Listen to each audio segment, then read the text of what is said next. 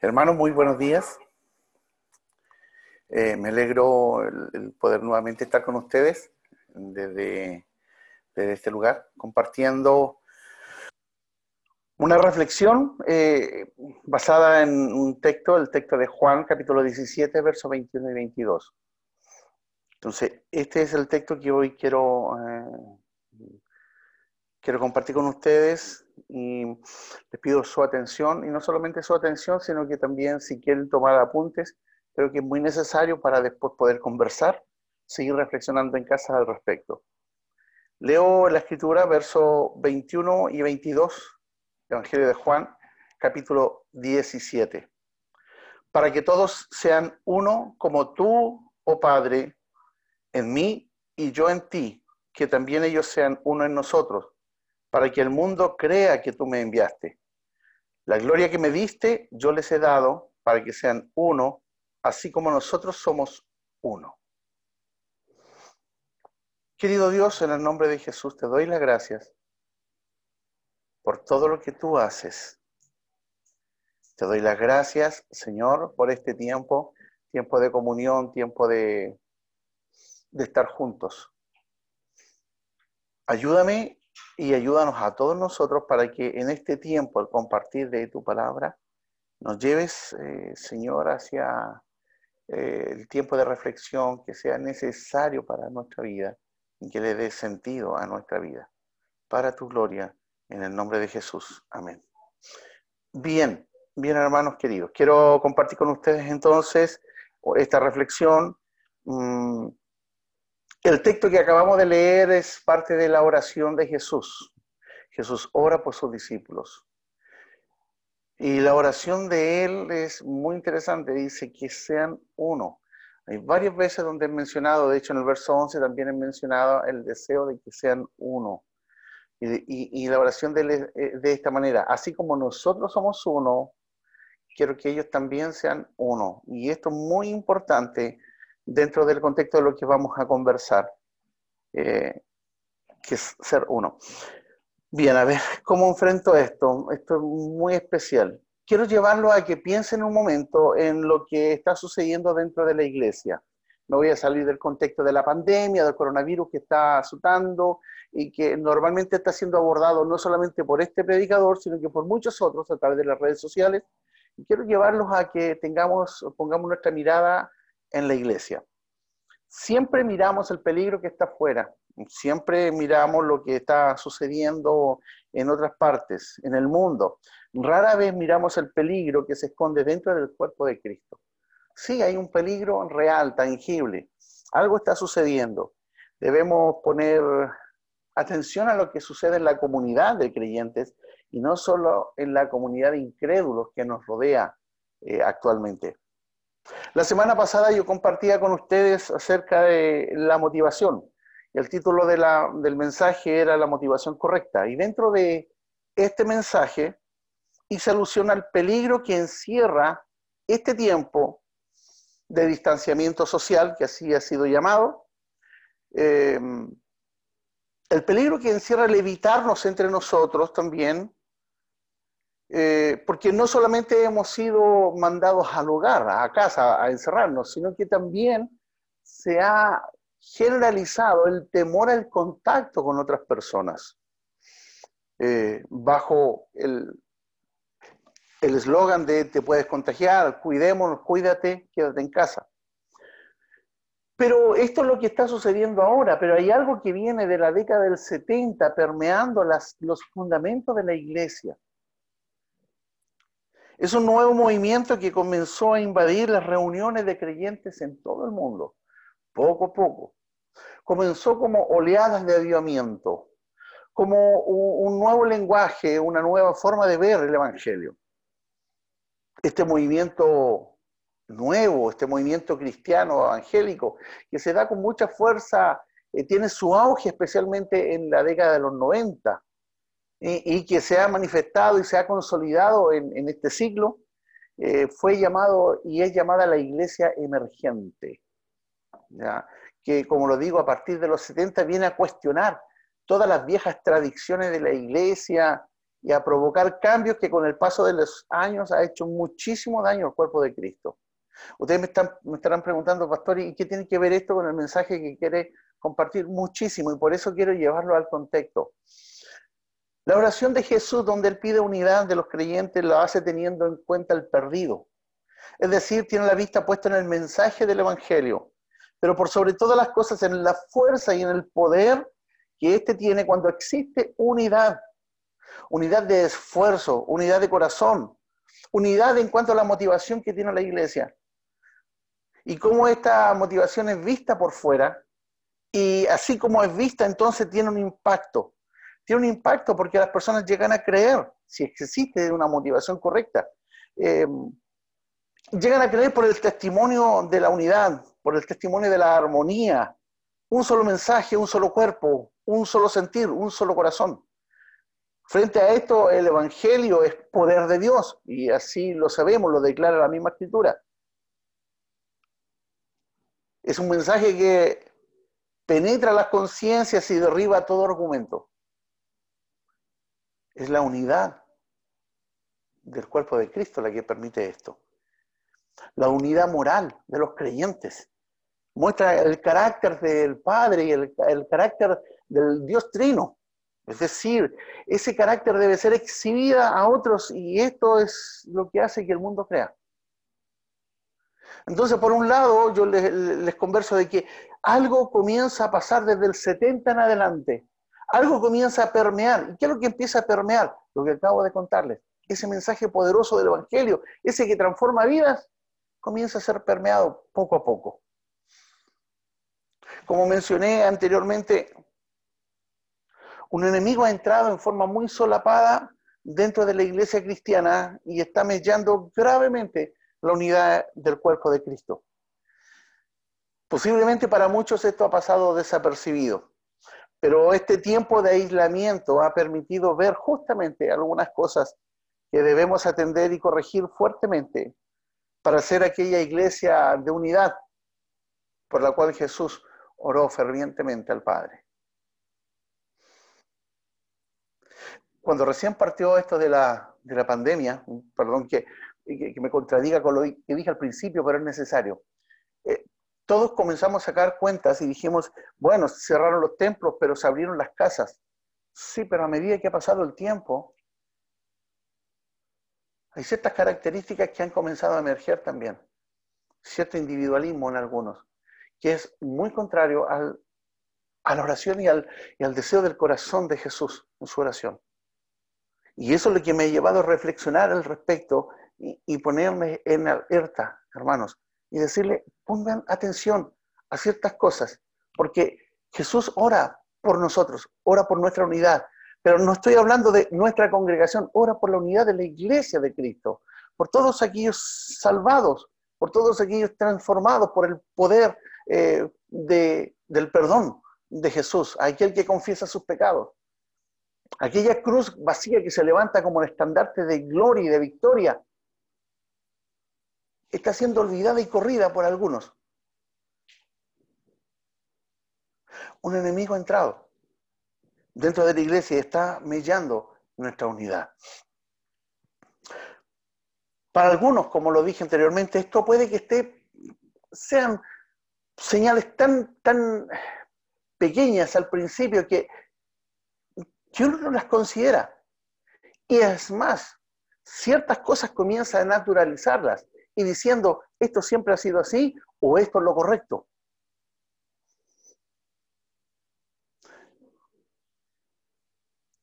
La llamada iglesia emergente, que puede que sea un término nuevo para algunos de ustedes, quiero comentarle algo acerca de ella, vino a cuestionar muchos aspectos del cristianismo bíblico. Vino a cuestionar, por ejemplo, la adoración, la predicación, la forma de la, liturgia, es decir, cómo se hacen las cosas. Y con esto comenzó a permear la base de muchos, la base de fe de muchos. Porque fue introducida la crítica, pero una crítica destructiva, una crítica descarnada, que comienza con palabras muy suaves al primero, pero después, al principio, pero después se transforma en una verdadera ola que enfrenta a la iglesia bíblica, a la iglesia histórica.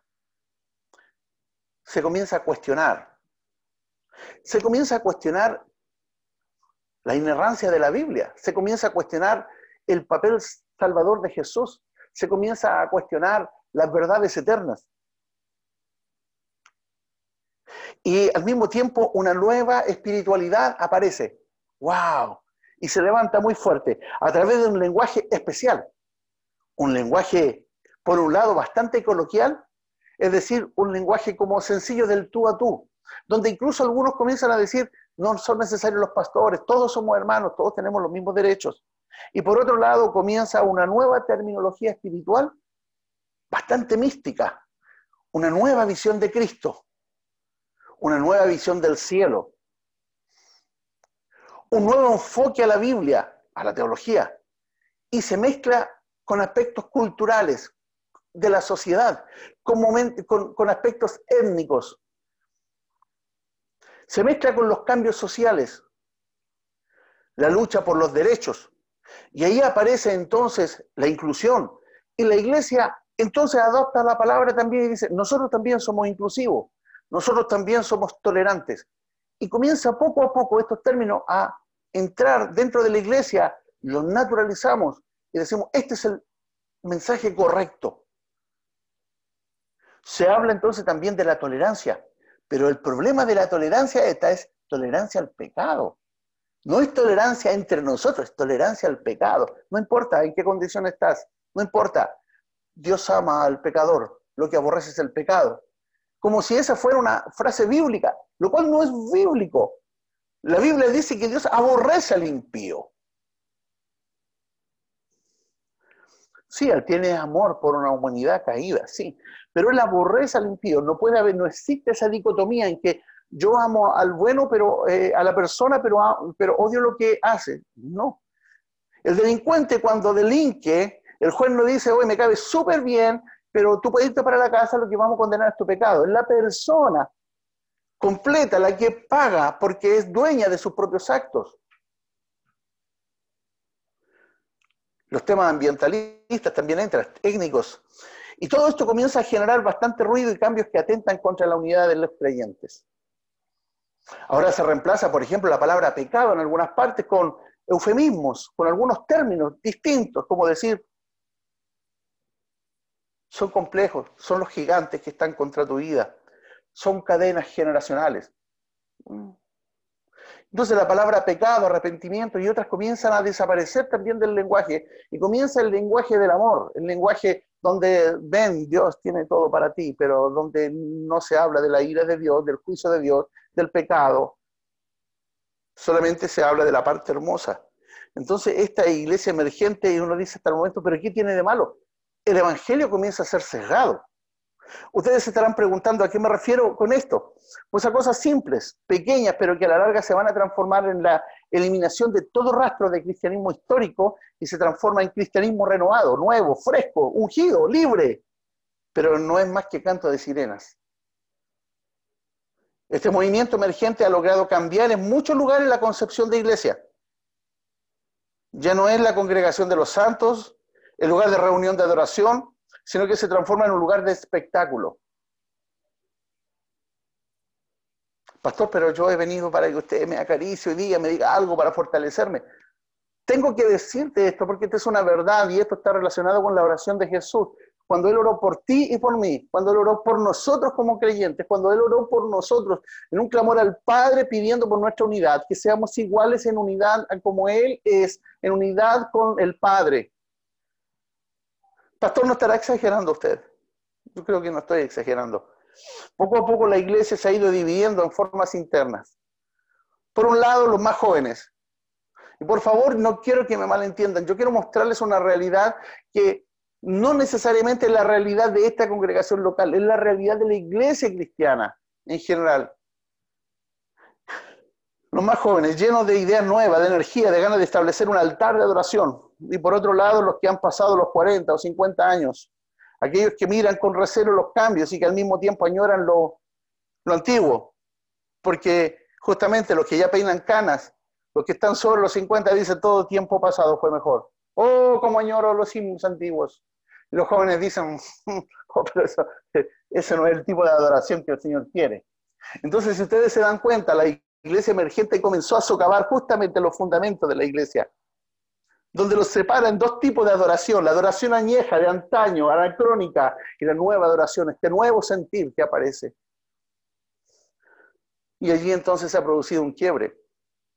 Una iglesia que tiende a la, a la, a la juvenización de todas las labores y todos los trabajos y deja de lado la sabiduría de los más ancianos.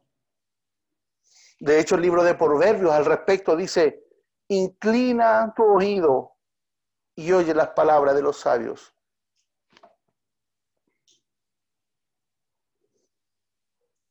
A mí me llama la atención, a mí me preocupa.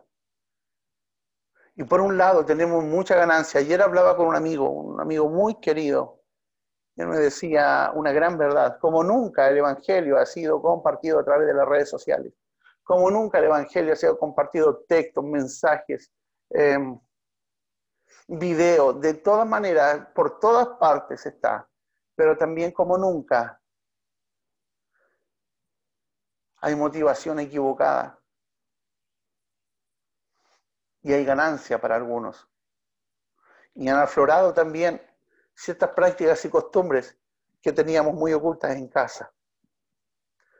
Donde no importa la distracción, hago cualquier cosa. Y estoy escuchando, pero en realidad es escuchar y hacer otra cosa no van juntas. En la iglesia estábamos, teníamos que estar sentados. En el día de hoy, algunos incluso solamente ponen, no, no necesariamente ustedes, queridos, pero he estado en otras reuniones, conozco de otros lugares donde existe una foto, pero por dentro están, siguen chateando, siguen haciendo otras cosas. ¿Qué, qué ha pasado con nuestra unidad?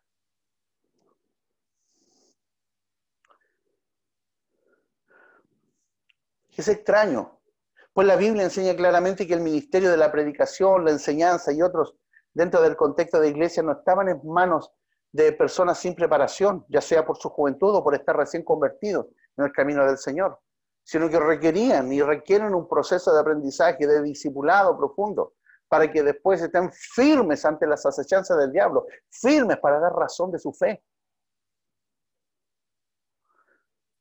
El apóstol Pablo le dijo a Timoteo que frente a, justamente a los ministerios le dice, no un neófito, no un ignorante, en otras palabras, no sea que envaneciendo se caiga en la condenación del diablo. Hoy en muchos lugares existe una línea muy delgada que separa lo sacro de lo profano, lo sagrado de lo mundano. Se quiere construir un altar de adoración en medio de luces y efectos especiales, cortinajes, decoración, como si esto fuera necesario para adorar, para crear un ambiente de adoración. ¿Quién dijo que hay que crear ambientes de adoración?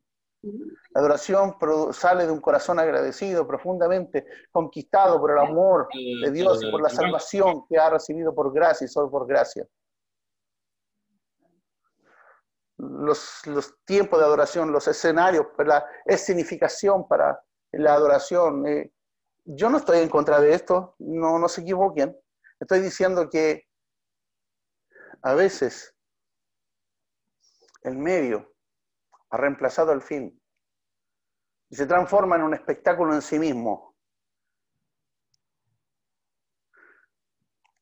Estoy diciendo que si esto es necesario para adorar, entonces sí se está... Es lo correcto, lo dudo. Pero si no es necesario para la adoración, se ha traspasado entonces una línea, la línea de lo sagrado y se ha entrado entonces a la línea de lo mundano. Porque la iglesia emergente eso es lo que vino a hacer, vino a decir, todo lo anterior está malo, es anacrónico, es viejo, la gente no está en la iglesia, entonces tenemos que hacer algo nuevo. Esto nuevo es conquistar a las personas, conquistarlas en las cosas que sientan. Eso fue casi, casi un tiempo de coaching. Entonces, vengan, aquí le estamos ofreciendo algo distinto y se transformó entonces en, una, en una, suerte de, de, éxtasis y, y, de catarsis emocional, sin gran profundidad. Si se trae la pirotecnia del mundo, del entretenimiento al lugar de la adoración reverente, entonces estamos en un error. Nosotros no estamos llamados a crear falsos ambientes de adoración, porque eso hacían los sacerdotes de Baal. Cuando se enfrentaron al profeta Elías, los 450 profetas de Baal que fueron convocados para ver cuál Dios era el que respondía, si Baal o Jehová. Cuando son enfrentados por el profeta Elías, y ellos justamente entonces comienzan a lanzar, a gritar, a autoflagelarse, a llamar la atención de su Dios para que su Dios se manifieste y queme el holocausto que estaba enfrentado. Y él les decía, grite más fuerte, tal vez su Dios está dormido.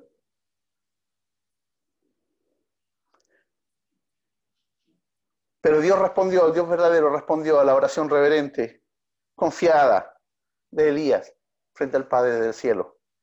Ustedes lo pueden encontrar allí en Primera de Reyes, en el capítulo 18. A veces veo con, asombro cómo, como las paredes de la iglesia han sido permeadas y esto se ha ido introduciendo. Ahora, los hermanos que quieran hacerlo están equivocados, están mal, son, son perversos. No estoy diciendo eso, ¿no? Creo que todos en alguna u otra medida de pronto fuimos tocados y, y fuimos así encantados en algún momento, como que, wow, esto debe ser. Pero cuando tú vuelves entonces la mirada hacia la Biblia y miras el pasado también y miras lo que la iglesia logra a través de la reforma, te das cuenta de que algo está mal entonces con este nuevo movimiento. No, no es malo usar la tecnología. De hecho, hoy la estamos usando. No es malo buscar y hacer lo mejor para su gloria. No es malo que invertamos, haya inversión de parte de la iglesia en, mejorar, en lograr que el Evangelio sea llegado a otros medios a través de las redes sociales, a través de distintos canales de difusión. Es correcto. Yo estoy de acuerdo en eso, a tiempo y fuera de tiempo. Pero cuando la motivación del corazón es incorrecta, ya sea un escenario con mil luces un lugar sencillo, ambos no glorifican al Padre. Abraham levantó un altar de adoración en el lugar donde estuvo dispuesto a sacrificar a su hijo, el Señor.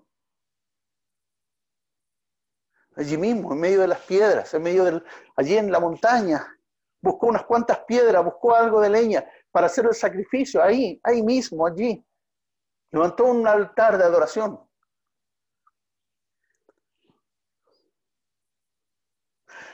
La iglesia enfrenta una peste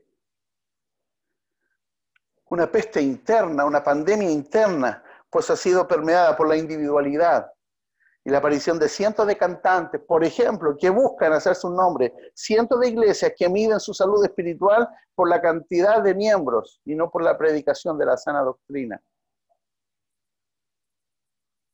Es una pandemia que se burla de los himnos y los considera retrógrados y escoge música neocarismática una pandemia donde los ancianos no son considerados, excepto para que oren. No, él tiene el ministerio de la oración y allá está, en un rincón. Es el que ora. Todo gira en torno a la gente más joven, al adulto joven. Los ancianos, por su parte, miran lo que hacen los jóvenes y se mantienen al margen. Aceptamos todo esto y se nos vino encima. El libro de Levíticos, en el capítulo 19, en el verso 32, dice, delante de las canas te levantarás y honrarás el rostro del anciano, y de tu Dios tendrás temor, yo el Señor. Y este mismo versículo, una versión actualizada, dice, cuando estén delante de un anciano o alguien de mayor edad, muestren respeto y pónganse de pie. Alguno dirá, pastor, pero ¿por qué nos dice esto a nosotros? Porque tengo la gran oportunidad que me, y el privilegio que me da Dios de al compartir esto a través de este medio, puede llegar también a otras personas que están en otros lugares y puedan revisar y mirar la realidad de la iglesia, porque hay un llamado de parte de Dios a la unidad, pero a la unidad de acuerdo a su forma de ver las cosas. La mención que, la unidad que menciona Jesús es aquella unidad de comunión, de un solo corazón. Es la que se manifiesta no en chispazos de gloria de vez en cuando, sino que permanece encendida al punto que nadie puede quedarse indiferente.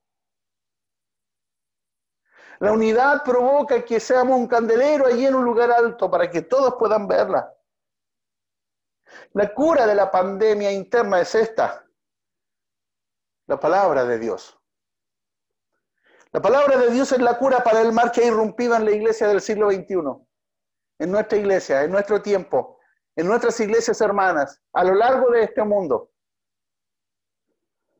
Por un lado hay algunas iglesias que agonizan porque simplemente dejaron de lado la palabra. Se han mantenido una estructura vieja y no quieren nada, no quieren revisar. Prácticamente le hace falta hacer sus cultos en latín. Sí, también se han ido al extremo ultraconservador y han perdido de vista la palabra de Dios, que es dinámica, que es hermosa, que es presente siempre. Y por otro lado se va a esta iglesia emergente que quiere destruir todo el molde anterior, considerando todo malo hacia allá. a lo que yo les llamo, amados, es a volver los ojos a Cristo y decir, Señor, ¿qué quieres cuando tú hablas acerca de nosotros, cuando oras por nuestra unidad?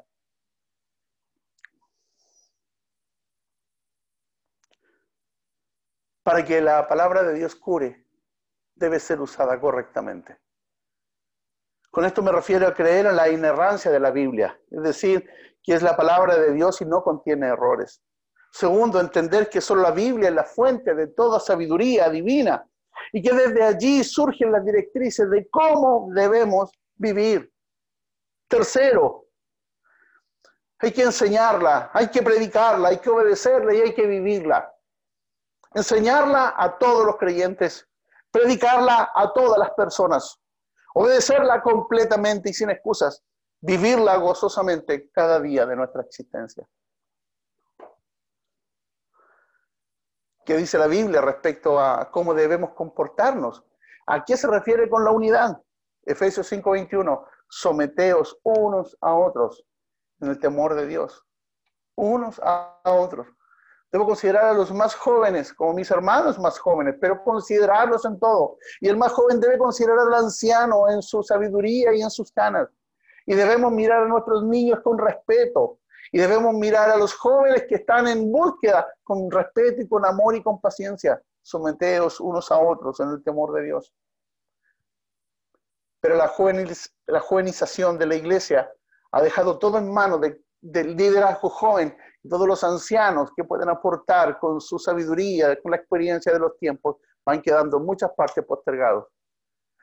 Uno ve iglesias que van midiendo por la cantidad de personas que llegan a su célula, la cantidad de personas que lograron conquistar y en las grandes manifestaciones. Esto va a volver en algún momento, hermanos. Ahora estamos viviendo un tiempo distinto y debemos aprovechar el tiempo. Es el tiempo de meditar, de reflexionar la palabra de Dios. ¿Qué es lo que queremos? ¿Hacia dónde vamos? Pero guiados por el Espíritu Santo. ¿Cuál es la cura? Someteos unos a otros. ¿Cuál es la cura? Amados los unos a los otros con amor fraternal. En cuanto a honra, prefiriéndolos, prefiriéndoos los unos a los otros. Romanos 12, 10. ¿O cómo establece el apóstol Pedro en su primera carta, en el capítulo 1, verso 22? Habiendo purificado vuestras almas por la obediencia a la verdad, mediante el Espíritu, para el amor fraternal no fingido. Amaos unos a otros entrañablemente de corazón puro. Consejo para las casadas. Las casadas estén sujetas a sus propios maridos como al Señor. Efesios 5:22. A los maridos. Maridos, amad a vuestras mujeres, así como Cristo amó a la iglesia y se entregó a sí mismo por ellas. 5:25 a los hijos. Hijos, obedeced en el Señor a vuestros padres, porque esto es justo. Honra a tu padre y a tu madre, que es el primer mandamiento con promesa, para que te vaya bien y seas de larga vida sobre la tierra. Y vosotros, padres, no provoquéis a ira a vuestros hijos, sino criadlos en disciplina y amonestación del Señor. Pero incluso cierta área de la, psicología moderna es esta, no, no vayas a, a turbar, a frustrar el desarrollo del niño, no le digas que no, no uses esas palabras de negación, porque vas a afectar su desarrollo.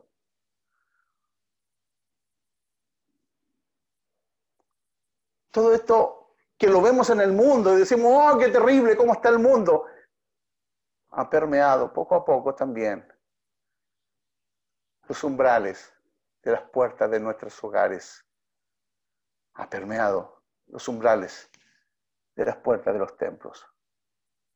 Ha permeado la unidad del cuerpo de Cristo.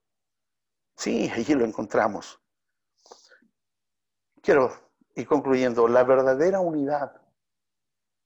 Alguien podría creer que solo cumpliendo con una serie de requisitos nosotros podemos alcanzar la unidad, pero se debe hacer necesario, o es necesario, es fundamental entender a qué unidad se refería Jesús en su oración.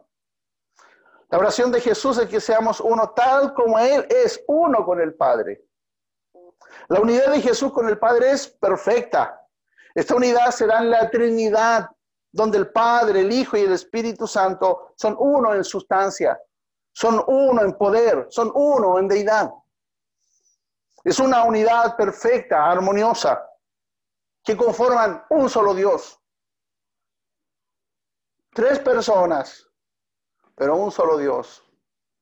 De la misma manera, aún los creyentes somos muchos y somos diversos, pero podemos llegar a ser uno.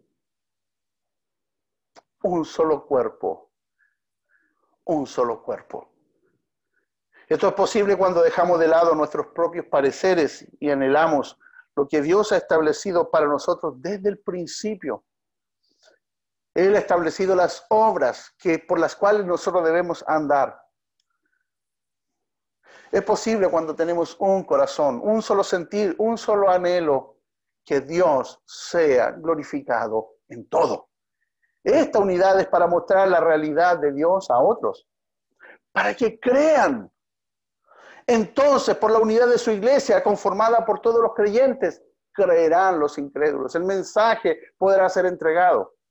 La unidad de los creyentes es esencial para la obra del Espíritu Santo. Cuando llegó el día de Pentecostés, el libro de los Hechos, capítulo 2, verso 1 dice, estaban todos unánimes, juntos.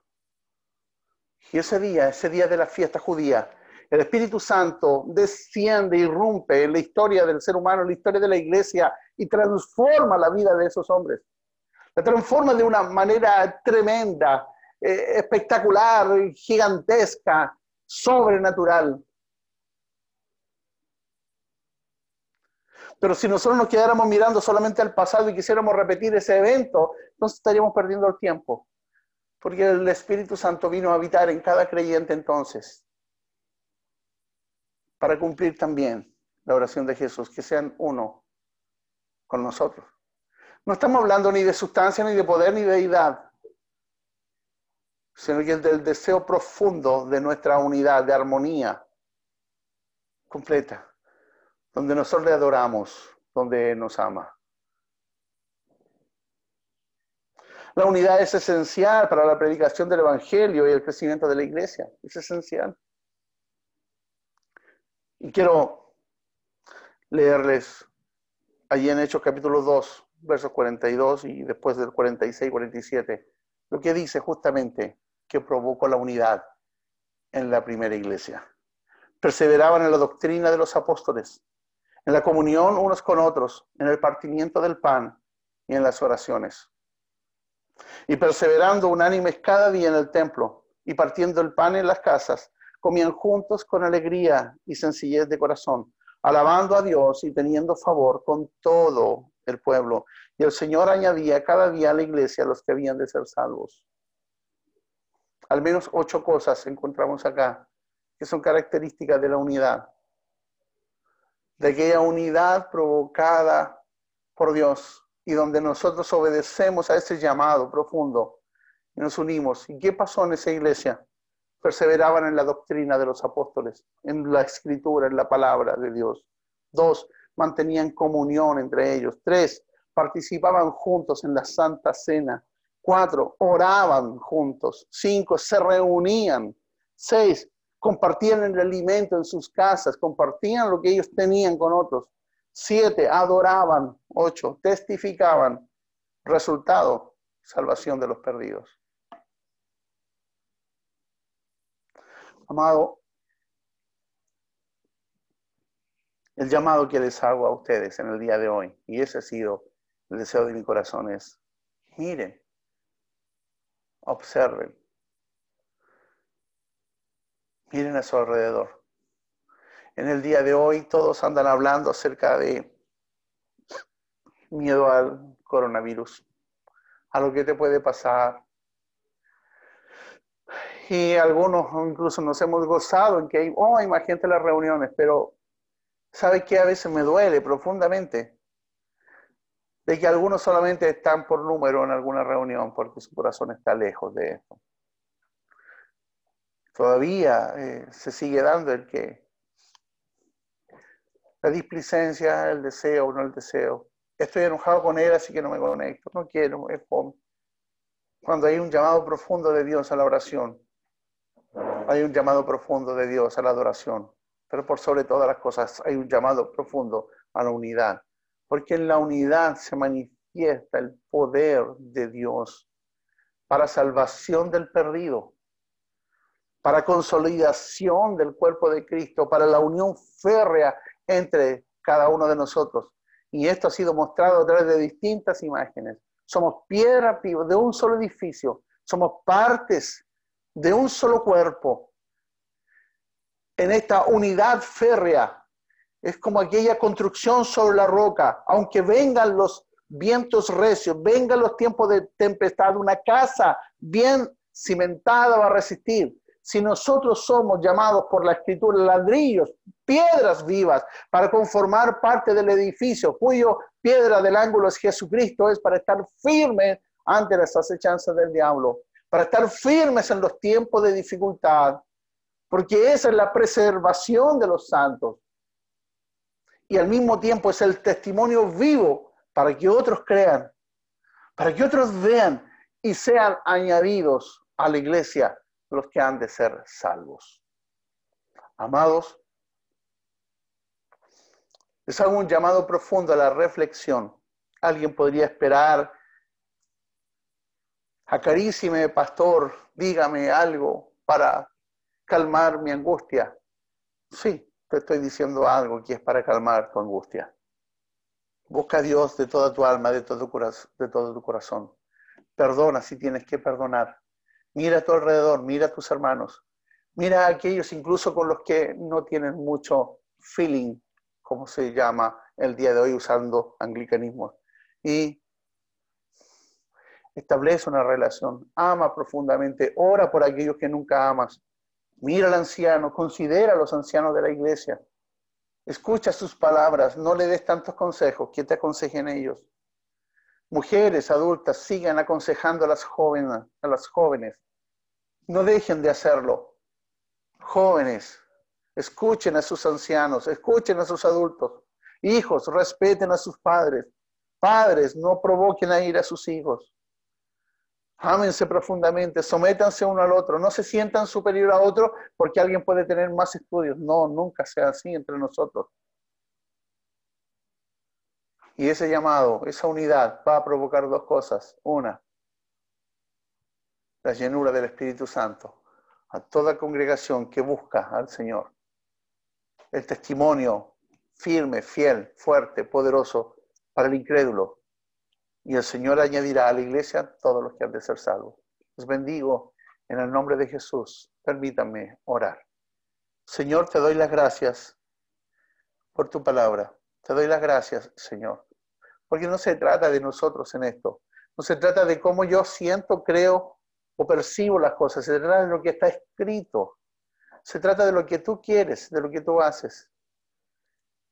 Llévanos, Señor, a, ese pleno convencimiento de que es tiempo de dejar de lado nuestras propias visiones, nuestros propios sueños y nuestras propias ideas de lo que es el cristianismo y volvamos a las raíces históricas. Y las raíces históricas no son otra cosa que la presente y siempre eh, brillante y siempre sabia y siempre perfecta palabra de Dios. No es anacrónica, no hay que cambiarla, está allí todo lo que necesitamos para nuestra vida para vivir, para conocer de ti. Llévanos, Señor, a mirar y a experimentar un cambio profundo en nuestra relación con nuestros hermanos, para que otros vean y sepan que somos el fiel reflejo de Cristo y que no somos uno más del montón, de los cuales todos hacen mofa y se ríen por el mal testimonio de algunos que aparecen en las pantallas o con mensajes extravagantes a través de las redes. Llévanos a un tiempo de profunda meditación, de reflexión en ti, para ser llenos del Espíritu Santo, para predicar con poder y unción tu palabra, y para enriquecer, Señor, y llenar de gloria tu nombre. Al que no sepa, al que no conozca al Señor, convencerlo pero con argumentos que provengan de sabiduría de lo alto y no con nuestros propios argumentos, para mostrar tu nombre, que es sobre todo nombre. Gracias, Señor. Te bendigo en el nombre de Jesús. Amén.